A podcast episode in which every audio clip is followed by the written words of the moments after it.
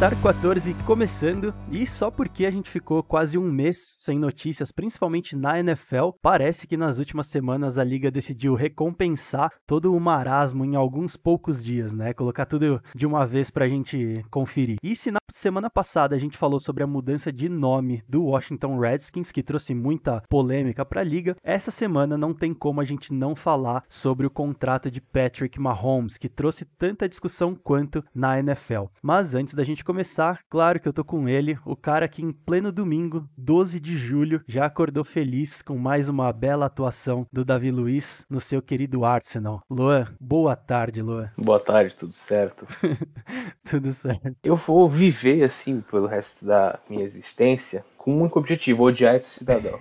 ah, Luan, foi culpa do Colasinati. Dane-se. Se ele está em campo, é culpa dele. Enfim, estamos indo aí, né? Teve essa notícia do Mahomes, que nem você falou, várias notícias em relação à NFL em um espaço curto de tempo, né? Parece que esse espaço todo de um mês que você disse que não teve notícia acabou se transformando em um bloco de notícias rapidão, que nem a gente faz aqui antes de qualquer pauta principal. Teve o caso do Deshaun Jackson, que provavelmente está no bloco de notícias, enfim. Vamos aí, se você não tem Davi Luiz no seu time, você é privilegiado sim, e é basicamente isso. Então, vamos lá que a gente já vai começar com essa notícia maluca. Eu já adianto que eu nem sei como explicar esse negócio do Deshaun Jackson, mas a gente vai falar sobre isso no próximo bloco.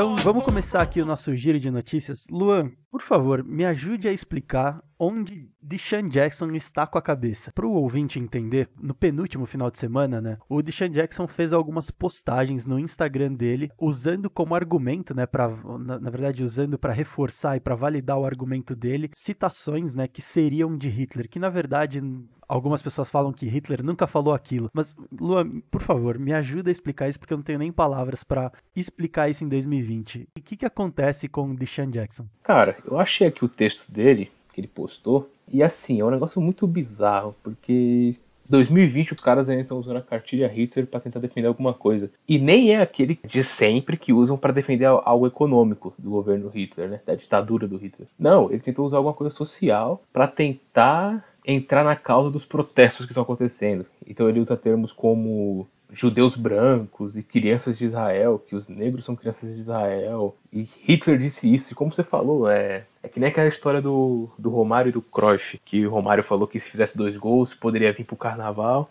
E aí ele fez dois gols, pediu substituição com a passagem já comprada, que é uma mentira. Então, Cara, é muito bizarro. Obviamente, ele foi punido pelo Philadelphia Eagles. Um monte de jogadores, obviamente, bateram nele com palavras, porque, pô, acho que esse é um ponto que você não precisa nem mais ensinar, né? Aquela história, tipo assim, ah, não, não cancele o amiguinho. Ensine ele para não fazer de novo. Mas, porra, neste caso, acho que, acho que só dando um chá de realidade pro cara e fala, mano, você tá maluco, você tá comendo cocô, não é possível. É, um marmanjão de 30 e poucos anos falando essa barbaridade, né? Tentando justificar os protestos, né? Que nem precisa disso, mas tentando justificar os protestos, colocando os judeus dos Estados Unidos como opressores. Enfim, o cara misturou Lé com Cré e não, não faz o menor sentido. Como o Luan falou, obviamente ele foi punido, né? Tomou uma multa do Philadelphia Eagles. Na verdade, alguns dias depois que ele fez as postagens ele mesmo pediu desculpas, né? Obviamente ele foi rechaçado em todas as mídias sociais e em seguida ele pediu desculpa. Um ex-companheiro de faculdade dele, o Mitchell Schwartz, que hoje é jogador de linha ofensiva do Kansas City Chiefs, ele acredita que o Deshaun Jackson estava numa posição de ignorância, né? Que ele não sabia o que ele estava falando. Mas, enfim, totalmente insano você falar, você usar Hitler para justificar alguma coisa, principalmente em 2020, né? Mas é mais ou menos isso que aconteceu aí com o senhor marmanjão Deshaun Jackson essa semana. Não, e usar Hitler em 2020 numa questão social. E detalhe, o Mitchell Schwartz é judeu, o Julian Edelman, que também é judeu, convidou o Deshaun Jackson para os memoriais da história afro-americana e para o Museu do Holocausto nos Estados Unidos para ver se ele conhece um pouquinho da história. Ou seja, toma na cara, né? Mas nem só de coisas bizarras vive a NFL. E a nossa próxima notícia é que a NFLPA, a Associação de Jogadores da NFL, enviou para a liga uma contraproposta para manutenção do salary cap. Na verdade, a proposta é que em vez de um corte de 35% nos salários nessa temporada, o salary cap seja fixado em 198 milhões em 2021, ou seja, em 2021 não subiria, né? Não teria nenhuma flutuação de salary cap e toda a perda de receita que a liga tiver com a pandemia seria dividida no salary cap entre 2022 e 2030. Isso vai impactar um pouco a nossa conversa de daqui a pouco sobre salários, sobre o que, que o salário do Mahomes na verdade traz, né, de impacto para a liga nas próximas negociações. E falando mais um pouco sobre o Redskins que a gente falou na semana passada, a gente discutiu o problema, né, do Washington Redskins com o seu apelido entre aspas e todos os impactos econômicos de investidores sobre a franquia franquia, caso ela não mudasse o nome. Ontem, o board do Redskins comunicou que eles devem anunciar um novo nome em breve. E as especulações aí são de que o nome escolhido será Washington Warriors. A gente falou que também né, o Golden State Warriors passou por algumas pressões para que eles mudassem o nome. Durante a semana passada também falou-se muito que os Redskins não iam usar um nome com referência à comunidade nativa dos Estados Unidos, mas alguns jornalistas com informações internas dizem que esse novo nome pode ser Washington Warriors. No universitário, a NCAA soltou uma nota sexta-feira dizendo que, abre aspas, com o contínuo impacto da Covid-19 nos esportes universitários em âmbito nacional, a NCAA apoia as decisões dos seus participantes baseados nas particularidades de suas localidades e no que for melhor para a saúde e bem-estar dos seus atletas. Fecha aspas. Ouvinte, sabe o famoso falou pouco e não falou nada? Então, é esse é o caso. A NCAA tem tido tempos difíceis nos últimos anos, com uma série de crises, principalmente no que diz respeito a pagamento de atletas universitários, né? Pelo uso das suas imagens e etc. Que é um problema muito grande, que é, nem vale a pena a gente entrar aqui e sim deixar para um próximo episódio. E agora, no momento em que o esporte universitário mais precisa, a NCAA meio que lava as mãos e mostra total falta de liderança. Eu entendo que pelo fato dos Estados Unidos Unidos terem jurisdições próprias em alguns estados, fica bem complicado você simplesmente baixar uma regra geral. Mas são os prós e os contras de você ser uma entidade máxima do seu segmento. Né? Então, espera-se, no mínimo, liderança para conduzir tanto nos bons momentos quanto nos maus momentos, como a gente está vivendo agora. Então, a NCAA mostra total falta de liderança, como eu disse, e junto disso surge um problema também para as junior colleges, que, caso você ouvinte não saiba, junior colleges são as instituições menores menores, de atuação bem local, né? Como são as duas faculdades que aparecem no documentário da Netflix Last Chance U. Essas instituições são obviamente mais modestas, principalmente em termos financeiros, e claro, elas são muito impactadas numa crise. E por conta disso, a direção das Junior Colleges decidiu nessa semana que passou que não haverá temporada em 2020, só em 2021. E ainda nos esportes universitários, a organização da Ivy League, que é uma conferência que reúne as principais faculdades dos Estados Unidos, como Princeton, Harvard e Stanford, a conferência decidiu cancelar todos os esportes de inverno para essa temporada. Os principais esportes de inverno são o futebol americano e o basquete. E junto disso, a Big Ten, que é uma das cinco melhores conferências do esporte universitário, e a Pac-12 decidiram que elas só farão jogos dentro de suas próprias conferências para evitar viagens dentro do país. Então você você até perde alguns clássicos do esporte universitário e isso é tudo que a crise que a gente vive tem levado os esportes americanos. Já era muito esperado que os esportes universitários fossem bastante impactados. O diretor de Ohio State, uma das mais tradicionais universidades também dos Estados Unidos, ele está bem cético quanto a um retorno, principalmente do futebol americano né, e do basquete esse ano. Então é isso que a gente tem visto aí, algumas conferências já cancelando os seus calendários e outras conferências reduzindo seus calendários para atuações mais locais. Você quer falar alguma coisa, Luan? Eu vou colocar só mais uma notícia que a NFL nessas medidas sobre o coronavírus para tentar evitar que os jogadores entrem em algum tipo de contágio, a NFL baniu para essa temporada aquele momento dos fins de jogos que os atletas trocam camisetas, às vezes colocam autógrafo, tudo bonitinho. Então não vai ter nessa temporada a troca de camisas na NFL. E os jogadores, obviamente, não gostaram porque realmente não faz o menor sentido. Porque eles vão estar em contato físico durante 60 minutos e aí vai pegar o Covid por causa que vai trocar a camiseta, então não faz o menor sentido. É, então, eu, eu também acho que isso é totalmente bizarro e sem sentido, mas do alto da minha inocência, eu acho que isso é mais uma forma de você mostrar para as pessoas, né, comuns que não está havendo contato, né? Porque jogadores, atletas, principalmente os mais famosos, obviamente, são influenciadores, né? Eles influenciam a opinião alheia. Então, eu sei que eu tô sendo completamente inocente, mas eu gosto de acreditar que eles fazem isso pensando que os jogadores são grandes influenciadores, então eles não estarem em contato é um incentivo para que as pessoas comuns, né, os torcedores, também não fiquem em contato um com o outro. Mas eu sei que eu tô sendo inocente. Talvez um pouquinho. Só um pouco, né? Como diria o filósofo Pitoco, duvido. Duvido. É isso então. Fechamos esse bloco aqui com toda a minha inocência. Vamos para o nosso bloco principal de hoje.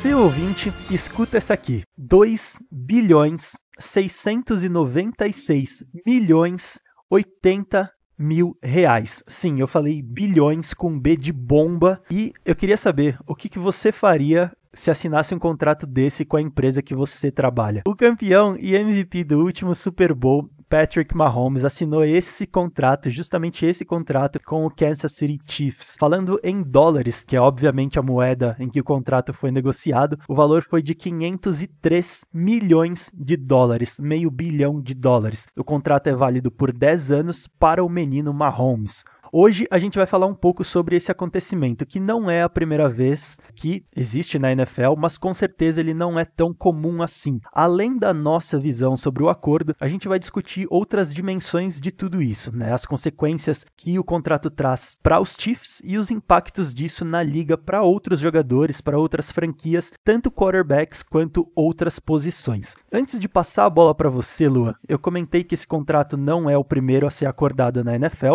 então eu trouxe aqui rapidamente outros jogadores que também tiveram contratos semelhantes e, além do valor, uma das coisas que chama atenção é o tempo de contrato, né? São 10 anos para o Patrick Mahomes. Os valores, obviamente, são menores desses outros jogadores que eu trouxe, porque eram outras épocas. O dinheiro tinha outro valor, né? Então a gente precisa levar isso em conta. Mas a lista é essa aqui. Michael Vick, em 2004, assinou um contrato de 130 milhões de dólares por 10 anos com o Atlanta Falcons. O Donovan McNabb, em 2002, assinou um contrato de 115 milhões de dólares por 12 anos com o Eagles. O Don't Culpepper, em 2005, assinou um contrato de 102 milhões por 10 anos com o Minnesota Vikings. O Brett Favre, em 2001, assinou um contrato parecido de 101 milhões por 10 anos também com o Green Bay Packers. O Drew Bledsoe, em 2001, assinou um contrato de 102 milhões por 10 anos com o Patriots. E aí eu trouxe dois caras aqui curiosos que também estão numa lista de valores altos e tempo alto, mas que são de posições diferentes e até posições bem arriscadas para você assinar um contrato desses. O Stephen Davis, running back, no ano de 2000, ele assinou um contrato de 135 milhões de dólares por nove anos com o Washington Redskins. Sim, um running back com um contrato alto desses por nove anos. E o Adrian Peterson, em 2011, assinou um contrato de 136 milhões de dólares por sete anos com o Minnesota Vikings. Esse é mais conhecido conhecido, é mais da nossa época, a gente já assistia a NFL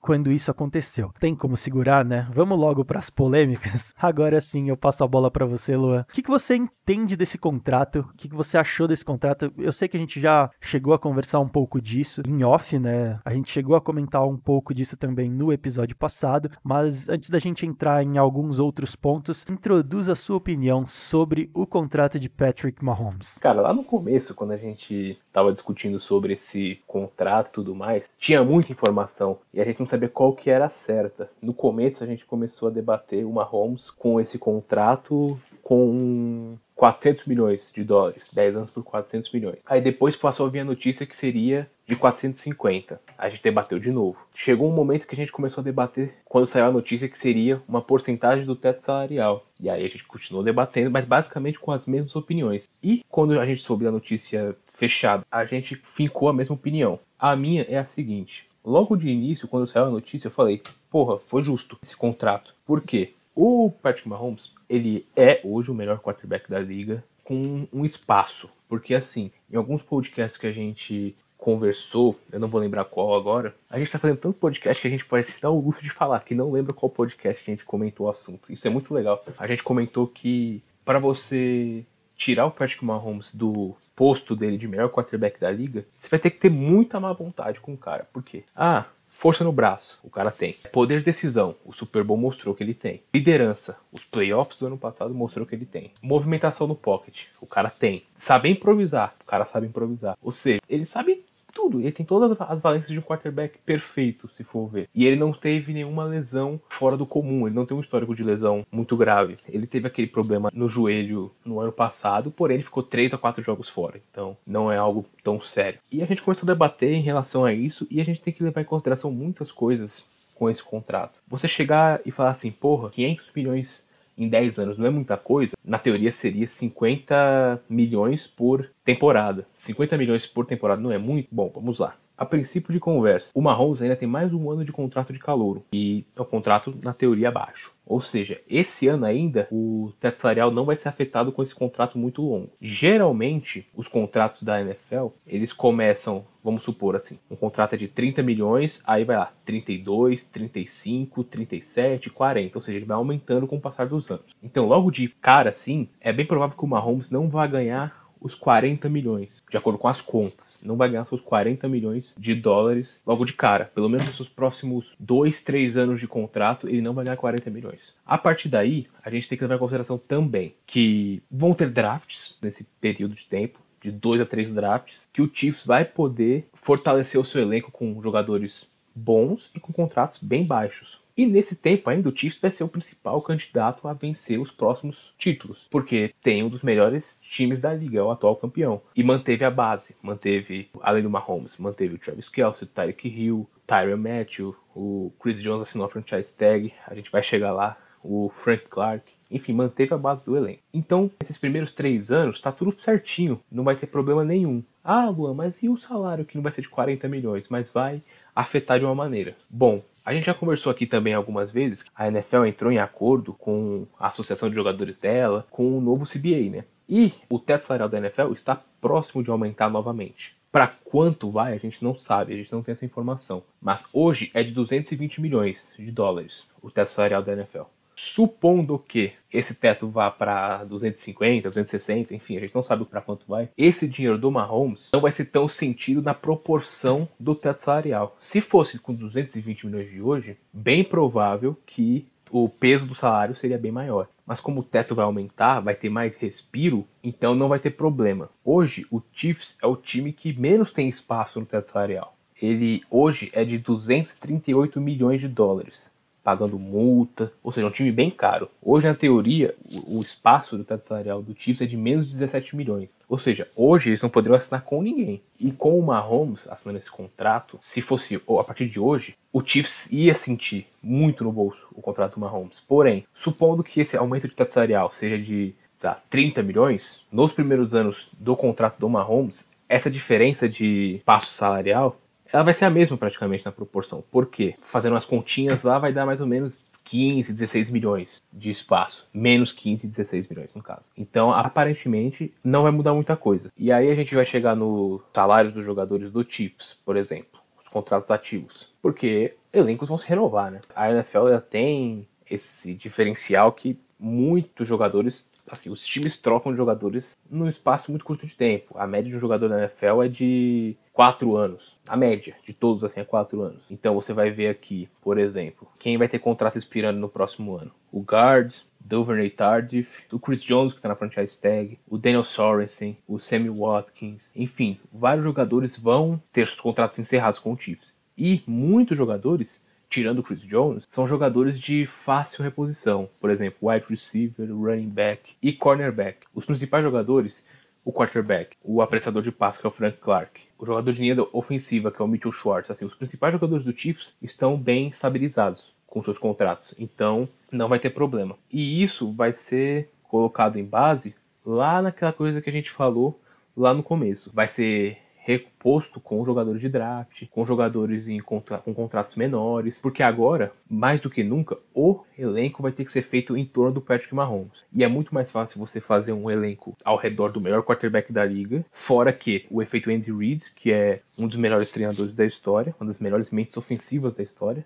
Isso fica muito mais fácil de você montar um elenco dessa maneira. A princípio é isso sobre o salário dele em si, que na minha opinião não vai afetar tanto o Kansas City Chiefs. Isso ainda pode ser uma barganha muito alta. É, eu, eu, vou, eu vou guardar esse gancho que você colocou aí de montar um time em torno do Patrick Mahomes, eu vou só fazer um, algumas colocações da, do porquê, né? A gente tava zoando, fazendo as nossas piadas internas antes do, do programa, né? De eu não acho um contrato bom e tudo mais, mas assim, eu é, revendo com mais calma, vendo os detalhes, eu acho que foi um contrato muito bom. Muito bom para o Mahomes, muito bom para o Chiefs. O Mahomes se garante como o quarterback mais bem pago, vai receber um bom dinheiro daqui para frente, vai ter um contrato de longo prazo, né? Estável, ele, entre aspas, não precisa se preocupar com o futuro, enquanto enquanto o Chiefs garante o seu quarterback aí pro longo prazo, né, a cara da franquia pro longo prazo, num contrato amigável, porque como você falou, o salário dele vai escalonando, ele tem alguns bônus, né, alguns gatilhos, por exemplo, roster bônus, que é quanto mais, na verdade, todas as temporadas que ele tiver ativo no roster do, do Kansas City Chiefs, ele ganha mais um dinheiro. Tudo bem, isso impacta no salary cap do time, né? Mas se o Chiefs precisar de espaço no salary cap, eles podem simplesmente pegar esse dinheiro e transformar transformar ele em bônus de assinatura, né, de contrato, signing bônus, para livrar um pouco do espaço em cap. Então é assim, é um contrato bom, é um contrato amigável para o Chiefs. Então, para os dois lados é positivo. Porém, a gente está vivendo um momento bem complicado, né? Um momento de uma crise sanitária que está levando, na verdade, algo que já vinha se desenhando, mas a uma crise econômica no mundo inteiro, principalmente nos Estados Unidos. A NFL queria cortar salários já da liga nessa temporada. Como a gente falou no giro de notícias, a Associação de Jogadores pediu para que não seja cortado o salário nessa temporada e o teto salarial da próxima temporada seja fixado em 198 milhões. E todas as despesas, é toda a perda de receita, na verdade, durante a pandemia, vai ser diluída entre 2022 e 2030. Então, assim, a gente ainda não sabe muito bem como é que isso vai impactar o teto salarial. Então, talvez ele não suba, né? Talvez tenha outras negociações para que ele seja fixado ou ele seja impactado por essa diluição de receitas. Então, eu acho complicado por conta disso, apesar de eu sim achar positivo o contrato, mas assim, e se o teto salarial não subir? Acho que esse é um ponto que, tudo bem, o Chiefs tinha que tomar a decisão, né? Tinha que puxar o gatilho e oferecer o contrato, é totalmente justo. Eu concordo totalmente contigo. Não tem como você não falar que o Patrick Mahomes hoje é o melhor quarterback da liga. Então, se você tem o melhor quarterback e você vai renovar o contrato, é muito louco se você não der um contrato para esse cara. De novo, ele é o melhor jogador da liga. Só que aí um outro ponto que eu trago, que aí é uma preocupação muito pessoal minha, eu não gosto de contratos de longo prazo, de tempo tão longo longo assim. 10 anos é um tempo muito grande para qualquer coisa principalmente para o esporte, principalmente para o esporte de alto rendimento, principalmente para o esporte de alto rendimento, que é o maior alto rendimento do mundo, que é a NFL. Eu citei o Don't Culpepper, que assinou com o Vikings um contrato de 102 milhões por 10 anos também. Ele assinou em 2005. Na mesma temporada, em 2005, ele se machucou. Ele teve uma lesão no joelho que praticamente acabou a carreira dele. Ele nunca voltou à mesma forma. É claro que a gente não sabe, não dá para falar, ah, o Mahomes vai se machucar, ou o Mahomes não vai se machucar. É meio que loteria. Claro que tem muito de proteção, né? Você tem que dar proteção para o seu quarterback, você tem que preparar o cara. Mas assim, pode acontecer, principalmente na NFL. É um esporte de altíssimo risco. Então, esse é o meu problema com contratos muito longos. De forma geral, de qualquer forma, eu acho que foi algo positivo nesse momento para o Chiefs e para o Mahomes, né? E aí eu guardei aquele gancho que você deu, porque eu vou trazer ele de novo. É, e assim, eu acho perfeito que você falou que agora Chiefs tem a obrigação, né, de construir um time em torno do Patrick Mahomes. Mas o que, que, que é construir um time em torno do quarterback? O que, que você vê que é necessidade agora do, do Chiefs para eles construírem? Você falou muito bem do Chris Jones, também quer renovar, né? E obviamente vai vir pedindo um bom dinheiro, porque é meio assim.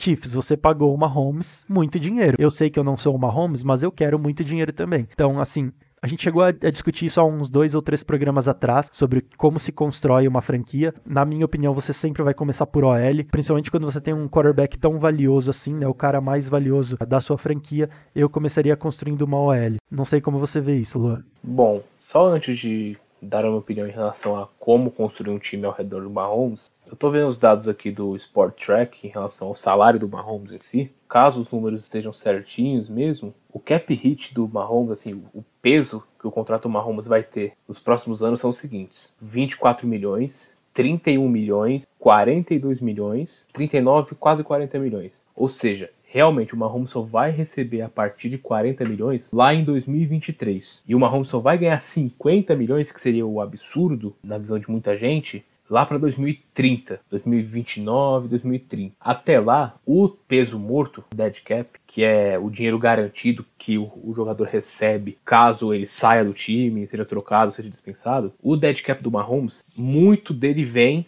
nesse início de contrato. Boa parte dele, ó, por exemplo, na próxima temporada, o dead cap do Mahomes já é quase metade do dinheiro garantido, que é 64 milhões, quase 65. Então, assim, e esse dead cap vai diminuindo, ou seja, quanto mais velho ele for ficando, menos dinheiro garantido ele tem para receber. A tendência disso é que esse contrato seja realmente uma enorme barganha. É, provavelmente o contrato, ele, se necessário, ele vai ser reajustado, né, conforme o tempo, né, tanto pro lado do Mahomes quanto pro lado do Chiefs, principalmente, né, que obviamente é o lado mais forte da história toda. Sim, e aparentemente, não conhecemos o Mahomes muito ainda, porque ele tem apenas três anos de liga, mas o Mahomes aparentemente ele é diferente em relação a ser líder, ele, é um, ele parece ser uma pessoa muito diferente do Aaron Rodgers, por exemplo, que aparenta ser muito arrogante, muito difícil de se lidar. O Mahomes aparentemente deve ser um cara muito de boa para você se lidar. Apesar de ser o seu melhor jogador, de ser o quarterback da franquia, assim, ele parece ser muito tranquilo em comparação ao Aaron Rodgers. E outros, né? Tom Brady, Big Ben, enfim. O quarterback é uma posição que tem muita diva em si. Mas assim, falando do time em torno dele, é basicamente isso que você falou, cara. É uma linha ofensiva para proteger ele, justamente para não correr risco de lesão. O Mahomes não é um quarterback tipo Lamar Jackson, é Michael Vick, que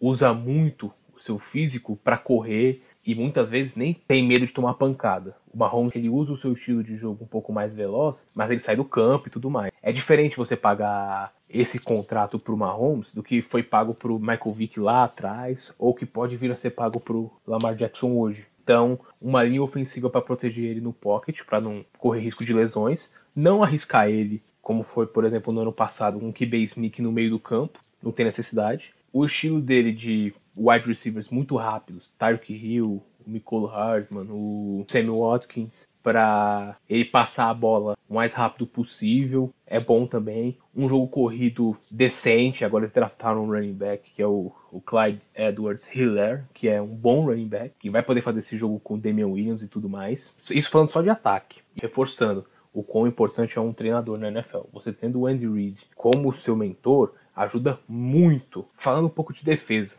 Hoje, o valor de mercado do Chris Jones é de 20 milhões por ano, que é um salário altíssimo para apreciador de passe, para jogador de linha defensiva. E ele é o principal defensor desse time do Chiefs. Se tratando de defesa, a temporada passada é um bom termômetro para você medir o quão a defesa é importante. Na primeira metade da temporada, a defesa do Chiefs foi uma das piores da liga em todas as estatísticas, todas. E na segunda metade ela virou, se não a melhor, uma top 3, tanto em jardas cedidas, em pontos cedidos, assim. Tanto que isso fez com que o Chiefs fosse campeão. Esse equilíbrio é necessário. O que, que é importante para uma defesa? Quais são os líderes do Chiefs hoje na defesa? Tem o Chris Jones, que seria muito bom que renovasse. Tem o Frank Clark, que renovou o contrato recentemente. Tem o Tyron Matthew na secundária. Talvez o que precisa hoje seja um linebacker para fazer cobertura de passe. Pode ser. A gente comentou em outro podcast que cada setor de defesa tem que ter o seu líder, tem que ter o seu jogador-chave. Por exemplo, vamos usar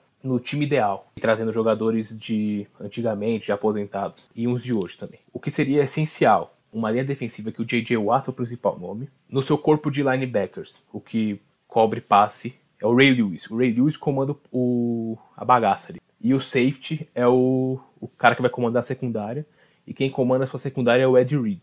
Nossa, aí você me fez ter muita saudade agora. Logo Ray Lewis e Ed Reed de uma vez. Agora trazendo pros de hoje. J.J. Watt não tá mais no auge, então vamos lá. Seria vai, o Aaron Donald comandando a sua linha defensiva, o Bob Wagner comandando o seu corpo de linebackers e o Minka Fitzpatrick sendo o seu principal safety. É só você ver mesmo o que fizeram na defesa dos Steelers. O Minka entrou, o Steelers virou uma das principais defesas da liga. Um jogador fez isso.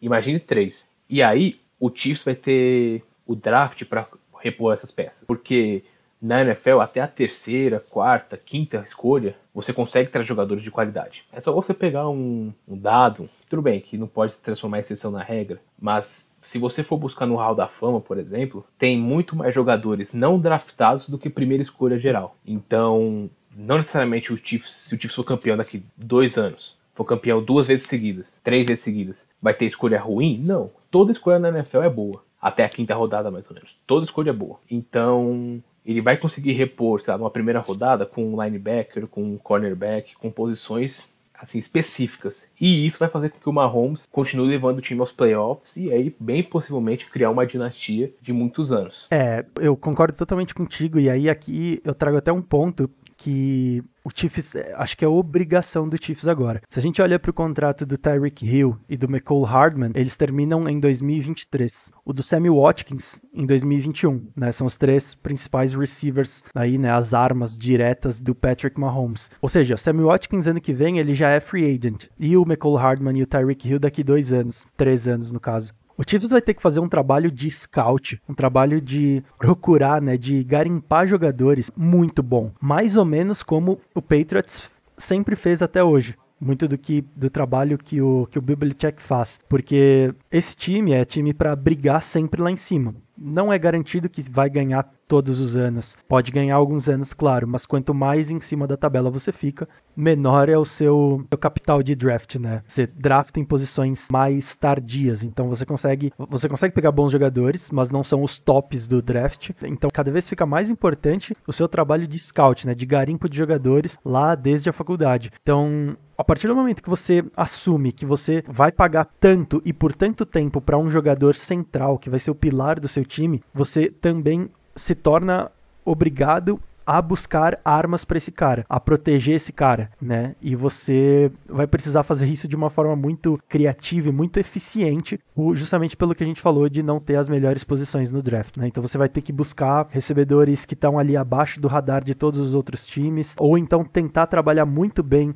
a sua free agency, o recebedor ali que surgiu no mercado, surgiu como oportunidade, tem que pegar o cara. Então, quando você se prende entre aspas a um jogador por tanto tempo, se torna ainda mais essencial que você faça um trabalho de scout, de free agency mais eficiente ainda, né? Sim, e assim, como a gente comentou, as posições que o Chiefs precisa são posições de muita rotatividade na liga. Vamos supor que não queira renovar com o Sammy Watkins. Você vai achar um wide receiver do mesmo nível no draft e não precisa ser na primeira escolha. Talvez o que o Chiefs precisa, que geralmente não tem um capital tão grande assim, não tem muita peça boa, o draft do ano passado foi o exemplo disso, que só tinha o Isaiah Simons, é o linebacker central, né? O middle linebacker. Que aí é o que o Chiefs precisa e provavelmente gastaria sua primeira escolha nisso. Por quê?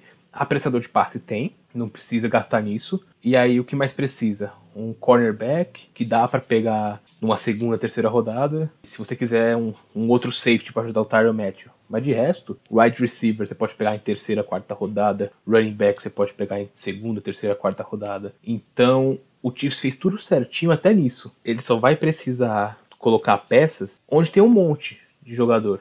É só você usar esse último draft também como exemplo, o quanto de wide receiver tinha na classe, o quanto de running back tinha. E aí o quanto de linebacker tinha. Então você consegue usar isso como comparação e isso vai acabar preenchendo muito o Kansas City Chiefs. Você levantou um outro ponto muito bom que assim é mais fácil você pagar contrato longo para um jogador como Patrick Mahomes. A gente falou muito de quais são os impactos desse contrato para o Chiefs. É muito fácil você, muito fácil entre aspas, né, você pagar tanto dinheiro para um cara a partir de construir um time em torno dele. Mas pensando em impactos na liga, a gente tem jogadores e franquias aí que vão ser impactados já agora por esse contrato, né? É o caso do Dak Prescott e do Dallas Cowboys. O Dallas tá enrolando, né, para pagar o Dak Prescott. Então, assim, entre aspas, muito fácil você pagar dinheiro para um cara como Patrick Mahomes. Mas e para o Cowboys agora? Como é que fica, né? Toda essa situação de ter que pagar o Dak Prescott. Ah, sim. o contrato do Mahomes foi muito pior para um monte de franquia que não foi o Chiefs. Isso é certo. O Texans para segurar o Deshaun Watson é outro exemplo disso. O Ravens para segurar o Lamar Jackson, então. Eu, eu acho que fica complicado para o Cowboys agora, porque se você pensa na quantidade de dinheiro, é, é óbvio que o, o, Patrick Mahomes colocou o nível do mercado lá em cima, né? A, a régua do mercado, o valor do mercado para um quarterback lá em cima. E ele, obviamente, vai pedir tanto dinheiro quanto. Na verdade, o, acho que a última pedida do Dak Prescott para o Cowboys foi 35 milhões. O Cowboys, obviamente, não aceitou, né? E agora com o contrato do Mahomes, isso deve subir um pouco mais. O Cowboys fica num beco sem saída porque, ao mesmo tempo que não dá para pagar tanto dinheiro para o Dak Prescott quanto foi pago para o Patrick Mahomes, obviamente por qualidade entre os dois, se você não paga o Dak Prescott, você corre o risco de deixar o cara infeliz, ele sair na próxima free agency e aí você fica com um time bom, mas que não tem um quarterback para liderar. Então, assim, é um cara que não é tão bom, que não é um exímio quarterback, o melhor da sua classe, o melhor da liga, mas é um cara que ainda assim é importante. E quanto tempo você vai ficar esperando por um novo quarterback que vai levar sua franquia ao Super Bowl, né, sua franquia a vitórias, se você não paga um cara que é, vai, top 15 talvez da liga, entendeu? Sim. E o Mahomes tem todo esse ponto, assim, o Mahomes Agora, pegando uma frase que não é minha, mas em, em até certo ponto eu concordo, jornal, um jornalista do Bleacher Report falou que o. Ai, agora. Agora a gente vai entrar na, na polêmica. um jornalista do Bleacher Report disse que o Mahomes pode, tô falando que vai, pode vir a ser o Michael Jordan dessa geração. Eu não li o texto inteiro, eu não vi os argumentos dele ainda. Eu vou trazer os meus pode colocar isso como um ponto de concordância. Seguinte, assim como o Michael Jordan, o Mahomes vai ser o melhor no esporte dele nesse período que ele jogar. Já é por enquanto, certo? O segundo ponto, o Mahomes, por mais que muita gente nem faça ideia de quem seja o Mahomes, o fato do contrato dele fez com que saísse matéria no UOL, matéria em site que não é esportivo. Ou seja, muita gente chegou a conhecer o Mahomes por causa disso. Até como muita gente chegou a conhecer o Jordan só depois de 92 das Olimpíadas. Assim, o Jordan virou mundial, uma marca mundial mesmo, assim, para todo mundo ver com o Dream Team de 92. E aí você pode até ver no Last Dance que fala muito mais sobre isso, o documentário do Netflix. E o Mahomes é bem provável que tenha mais público. Agora, pô, quem é esse cara que vai ganhar na conversão 2 bilhões de reais? Quem que é esse cara? Como é que ele joga? Vai ter gente que vai começar a acompanhar o Mahomes. O Mahomes, por estar no time campeão, vai trazer muito mais público pro futebol americano, tanto aqui no Brasil quanto no mundo. O Mahomes, ele vai vai levar a marca dele, porque ele é diferentão. Ele tem o estilo dele de passar sem olhar, de fazer um passe com o corpo cruzado, a força do braço dele é descomunal.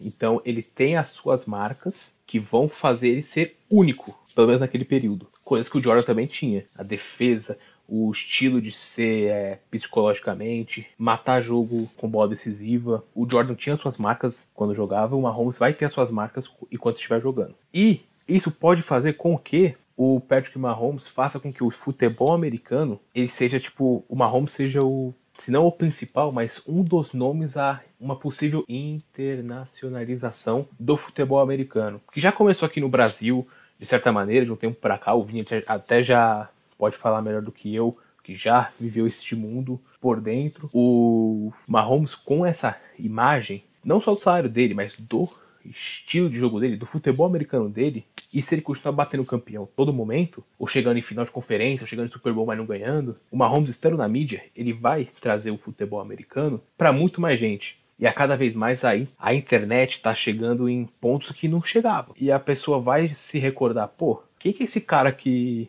lança uma bola a 80 jardas? Quem que é esse cara que vira três jogos de mais de 10 pontos em playoffs? Quem que é esse cara que não vai deixar o vácuo Tom Brady sozinho? Assim, o Tom Brady vai aposentar, o Mahomes já tá ali para suprir o espaço dele. E até para ultrapassar a certo momento, porque o Mahomes, por enquanto, né, não sei se ele conseguir, se ele bater três, quatro títulos, ele vai ter esse mesmo carinho do público. Mas o Mahomes hoje tem mais carinho do que o Tom Brady, por exemplo. As pessoas gostam muito mais do Mahomes do que do Tom Brady. E, na, guardadas as devidas proporções, você pode colocar como Larry Bird e Magic Johnson foi pro Michael Jordan, como o Peyton Manning e o Tom Brady vão ser pro Patrick Mahomes. O Mahomes vai ser o Jordan, o Brady e o Manning vão ser o Magic Johnson e o Larry Bird. Então, tudo isso que eu acabei de falar faz com que eu acredite de que o Mahomes pode vir a ser um Michael Jordan dessa geração, pela sua marca, pelo seu jogo, pela sua influência e fazer com que esse esporte vire internacional, porque já comentamos aqui muitas vezes, comentamos também no Fala Muito, a NBA até Magic e Larry Bird não era internacional. Até o Jordan mesmo não era internacional. Então, eu acredito que por esses pontos é possível que você concorde com o jornalista do Beat Report e com baseado nesses argumentos também possa concordar com a minha pessoa nesse, neste ponto de vista. Então, eu discordo de tudo, na verdade. Assim, eu, eu concordo com o status do Patrick Mahomes e o que, que ele pode trazer para a liga. Eu entendo essa comparação com, com o Michael Jordan. Eu acho que ele pode sim ser o Michael Jordan da sua época. Mas eu tenho alguns pontos que eu acho que tornam isso muito difícil, para não dizer quase impossível. Você falou da comparação né, do Michael Jordan uh, colocar a NBA no radar do mundo, né? E o Patrick Mahomes poder fazer isso com a NFL. Sim, é possível, mas eu acho que é uma situação muito diferente, porque o futebol americano é um esporte estranho para o resto do mundo, né? As pessoas não conhecem, é um esporte que só acontece nos Estados Unidos. Diferente do basquete, que mesmo que o mundo não conhecia Michael Jordan e não conhecia a NBA, mas o mundo conhecia o basquete, né? O basquete na, na União Soviética já era algo muito forte, né? No leste europeu. Aqui no Brasil a gente já, já jogava jogava basquete. Né? É, assim, a diferença de popularidade entre os dois esportes no mundo é muito grande. Então, é, eu acho que o, o, futebol americano ser muito estranho, além dele não ser conhecido, ele tem regras muito diferentes, né? Ele é um esporte que, que a dinâmica gira muito em torno da cultura norte-americana, né? Tem muitos aspectos da cultura norte-americana inseridas dentro do futebol americano. Então, eu acho que isso é um obstáculo grande. Um outro ponto é que o Michael Jordan mudou o mercado, né? O mercado de consumo em si, muito porque o mercado era pouco explorado, era como uma floresta que ninguém nunca tinha entrado antes, né? Então qualquer coisa que fosse feita era como inventar a roda, né, no, no mercado esportivo tanto dentro de quadra, apesar de já ter Magic Johnson, Larry Bird e tal, quanto fora de quadra, dos contratos de patrocínio, os endorsement deals, né, que contrato de tênis e tudo mais. Então assim, eu acho que o Mahomes, ele tem potencial para, mas ele não muda o mercado. Ele não é aquele cara que vai quebrar a roda do mercado, vai quebrar paradigmas, né? Até porque é difícil inventar a roda. Eu acho que hoje em dia, quanto mais a gente evolui, fica cada vez mais difícil você fazer coisas totalmente novas. Você pode fazer coisas antigas de forma nova, mas é difícil você inventar a roda de novo. Ainda sobre isso do Mahomes levar para o mundo e mudar totalmente a cara do futebol americano pro resto do mundo, eu acho complicado, porque assim, a gente já teve na NFL Joe Montana, Dan Marino, Tom Brady, Peyton Manning, Aaron Rodgers, Drew Brees, são caras ultra famosos. Eu entendo a questão do carisma do Tom Brady, eu acho que ele é zero carisma, concordo contigo, mas, por exemplo, você tem ele, a Under Armour, né, com patrocínio no Tom Brady, levou ele pra China, levou ele para vários lugares do mundo para ser a cara cara da marca e mesmo assim é difícil criar tração para o futebol americano e para produtos relacionados ao futebol americano em outros países,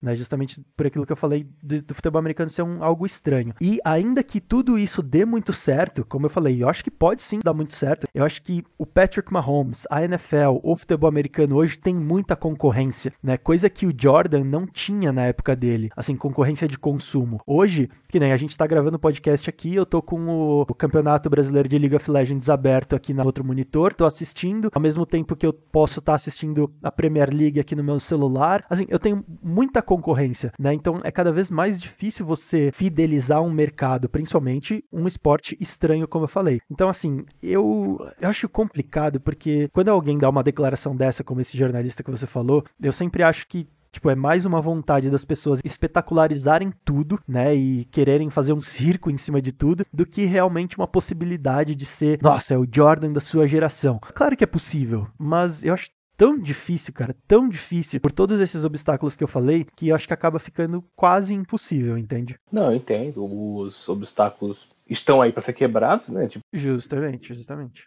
Por exemplo, você citou Damarino, Joe Montana, acho que o Brett Favre também, e Peyton Manning. Vou usar esses quatro. Principalmente o Dan Marino, o Brett Favre e o Joe Montana, eles não tiveram a internet para ajudar. Eles não tiveram toda essa mídia de agora. Então, mas o Jordan também não teve, né? Sim, mas aí tem este ponto. O que que fez o Jordan, o, assim, um, um dos principais pontos do Jordan ter virado essa marca mundial? Provavelmente se o Jordan não tivesse ido para as Olimpíadas de 92, não tô falando que ele não seria reconhecido, mas o Michael Jordan em si não seria mostrado para o mundo inteiro com aquele time, com aquele basquete espetacular que todo mundo viu. E mesma coisa, o auge do Joe Montana foi nos anos 80. Dos anos 80 para os anos 90, que o Jordan deu esse boom para o mundo inteiro, a mídia começou a chegar em mais gente. Aí você pergunta, ah, o Peyton Manning. Aí eu concordo com você. O futebol americano é mais difícil de ser cativante, porque é um jogo mais parado, é um jogo que você tem que prestar atenção em um monte de coisa. Mas aí a gente vai levar naquela discussão do beisebol, por exemplo. Quando o futebol americano começou, o beisebol era o principal nome. Assim, tinha concorrência,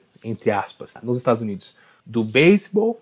Aí passou um tempo o futebol americano, o futebol americano e beisebol. Aí depois o futebol americano, beisebol e basquete. Aí depois o hockey. Ficou esses quatro. Aí cada um na sua época. Hoje, provavelmente, quem bate lá no, no teto é futebol americano e o basquete. E com um espaço bem maior, porque um jogo de pré-temporada da NFL às vezes dá mais audiência do que um jogo de playoff da NBA. Mas a NBA ainda é um segundo esporte. Por exemplo, se você chegar aqui, pô, Lua, você vai ver o Flamengo e o Fluminense daqui a pouco? Não, eu não vou ver. Também tem esse porém. Da mesma maneira que tem muita concorrência, tem as concorrências que, tipo, você vai abrir mão. Tipo, se você vai ver, sei lá, um, o Chiefs, no caso pô, eu vou ver o time do Mahomes, ver o que esse cara faz. Assim, só pra conhecer mesmo, você não precisa nem gostar, mas você vai ver. Eu vou ver o time do cara, ou eu vou ver o. Se não fosse o time, né? Porque aí vai dar emoção e tudo mais. Mas supondo eu, São Paulino, você acha que eu, eu vou ver o Mahomes, por exemplo, supondo que eu não gosto de futebol americano? Eu vou ver o Mahomes, ou eu vou ver Havaí e Atlético Goianiense pelo brasileiro?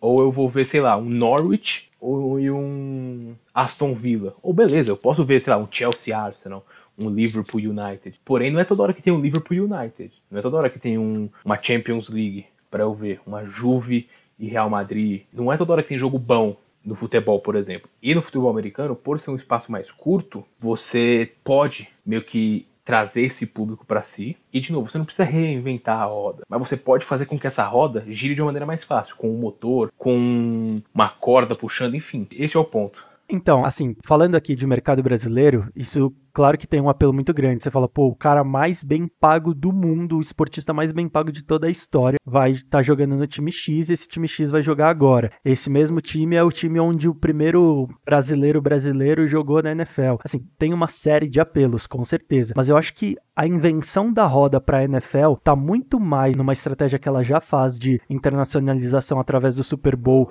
com o show do intervalo, levando diva pop, levando um monte de artista uber famoso. Os jogos internacionais também, né? Os jogos internacionais também, apesar de estar tá muito restrito ainda, né? É, Londres e México agora. Exato. Eu acho, assim, muito difícil que ainda venha para o Brasil. Acho que vai demorar muito ainda. Mas eu acho que a oportunidade da NFL internacionalizar e se tornar mais conhecida tem muito mais chance disso acontecer através dessas estratégias de marketing e de eventos como o Super Bowl, tipo, levando a Lady Gaga, levando o Bruno Mars, do que com um jogador que eu acho que é, é difícil, entendeu? O cara é mais conhecido nos Estados Unidos em si do que, no, do que ao redor do mundo, entendeu? Não, eu compreendo.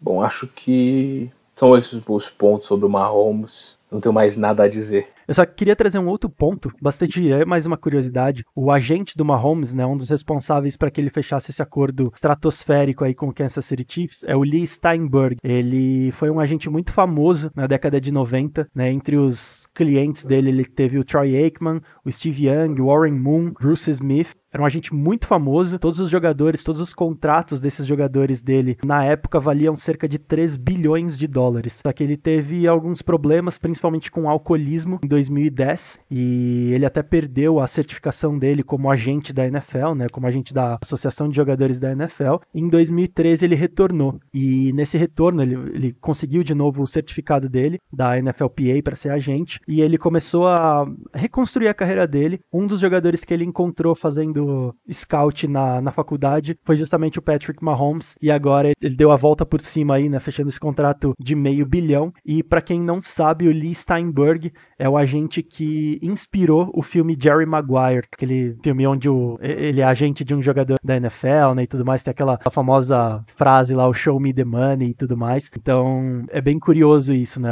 Assim, não é por acaso que o Patrick Mahomes fechou esse tipo de contrato, ele tem um, um agente que tá acostumado a esse tipo de de negociação, um cara que tem tanto essa parte de identificar talentos muito aguçada, quanto a negociação muito boa, né? Então, só esse último ponto aí, bastante curioso sobre todo esse contrato do, do Mahomes. Fechou, então. Fechou. Temos perguntas hoje? Temos, mandei pro senhor no WhatsApp. Beleza, então vamos lá.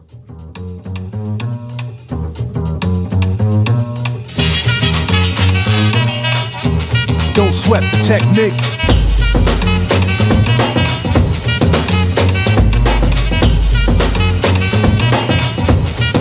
Don't sweat the technique.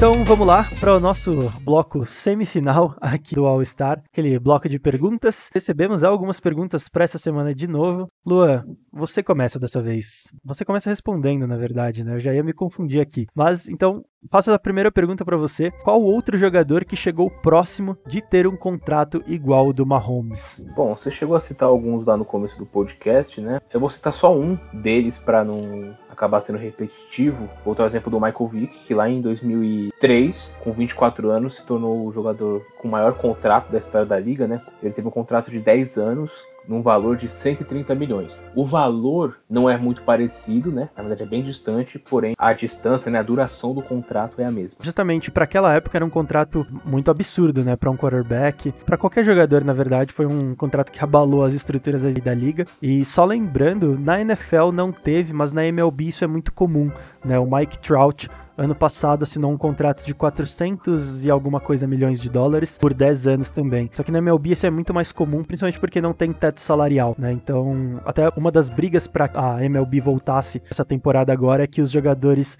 uma das propostas da MLB era um, uma configuração de salário que poderia dar possibilidade de implantar um teto salarial nas próximas temporadas. E a Associação de Jogadores da MLB não queria isso, justamente para não ter que implantar um teto salarial na liga.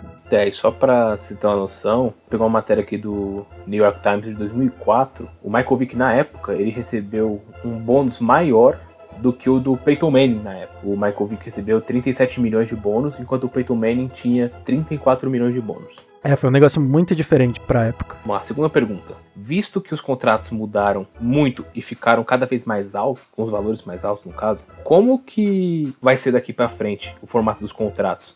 Você acha que esse contrato do Mahomes muda muita coisa? Não só na NFL, mas em todas as ligas no caso? Cara, eu acho que vai depender bastante de como o mercado esportivo vai reagir nos próximos, vai de 3 a 5 anos a toda essa incerteza econômica que a gente está vivendo. Eu acho que influencia sim, mas eu também acho que é uma particularidade muito grande da NFL esse contrato do Mahomes. É um jogador muito talentoso, num momento muito específico, onde está havendo uma transição de geração de quarterbacks ele é muito acima da média dos outros jogadores da liga, então uma confluência de, de vários fatores.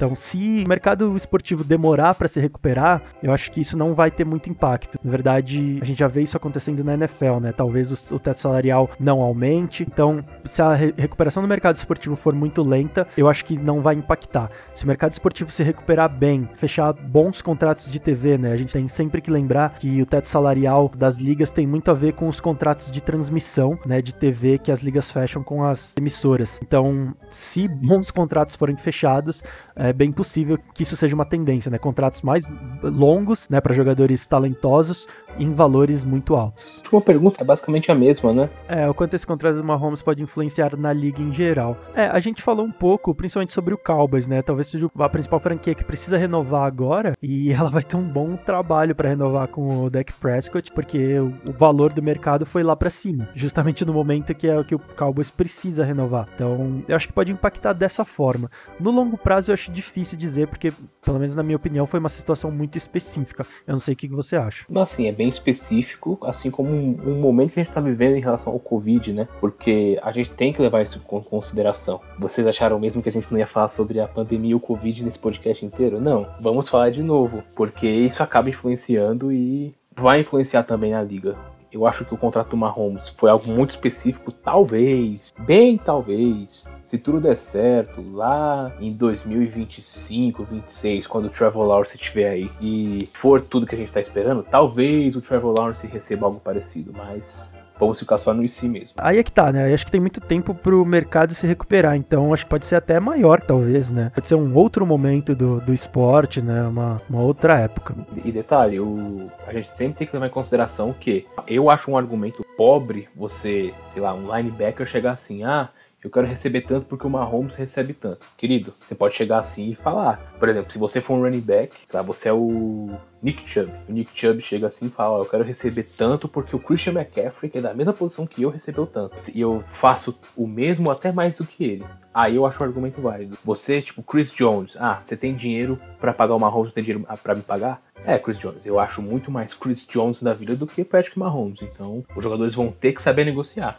É, então, justamente. É que assim, a partir do momento que um jogador assina por um valor, é, independente dele ter a qualidade ou não daquele mesmo jogador, as regras do mercado se tornam aquela, né? Então, assinou por meio bilhão, né? Por 50 milhões ano, vai arredondando, a regra do mercado se torna 50 milhões ano, né? Então, esse, é, é, essa se torna a, a régua, né? Se você vai assinar para cima ou para baixo, vai depender da sua capacidade de negociação e da sua qualidade, obviamente. Então, acho que é isso, né? Fechamos nosso bloco de perguntas. Tem, tem dicas culturais hoje? Se você tem alguma, então vamos lá.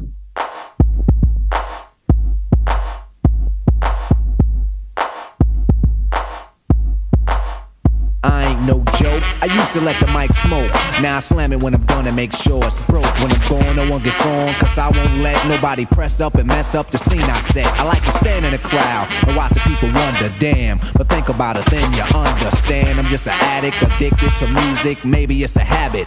I gotta use it. Even if it's jazz or the quiet storm. I hook a beat up, convert it into hip hop form.